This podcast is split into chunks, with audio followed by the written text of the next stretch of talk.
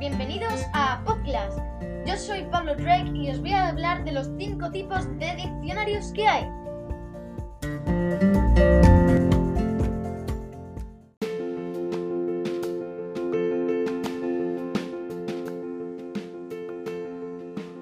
El primero de esos diccionarios es el diccionario léxico, o sea, el de toda la vida. Ese diccionario pues contiene las palabras ordenadas alfabéticamente y con una descripción. Eh, también está el segundo diccionario, que es el diccionario temático, que recoge todas las palabras y acepciones de una materia, de una materia en concreto. Voy a poneros un ejemplo. Haya estaría en el, en el diccionario temático de plantas. ¿Por qué? Pues porque la haya es una planta. También está el diccionario de uso, que recoge todas las palabras que se usan. También el histórico, que recoge, bueno, intenta recoger todas las palabras de una lengua, todas, todas, todas, todas.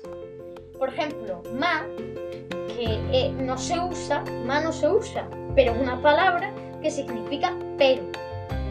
Entonces, eso se buscaría en el diccionario histórico en la parte de la M. También está el diccionario, el diccionario enciclopédico que recoge sitios históricos, en general palabras históricas, incluso personajes.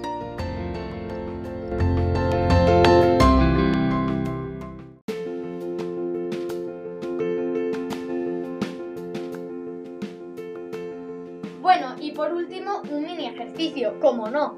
Si yo os dijese Isabel II, ¿en qué diccionario lo buscaríais?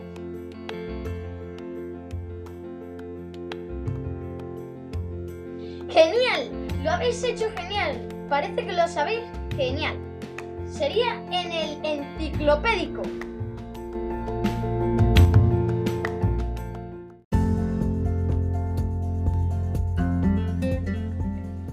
Me despido de todos y todas vosotras. Espero que hayáis entendido que es el diccionario, que si tenéis alguna duda, sigáis viendo nuestros episodios y así la resolveréis o me la preguntáis directamente.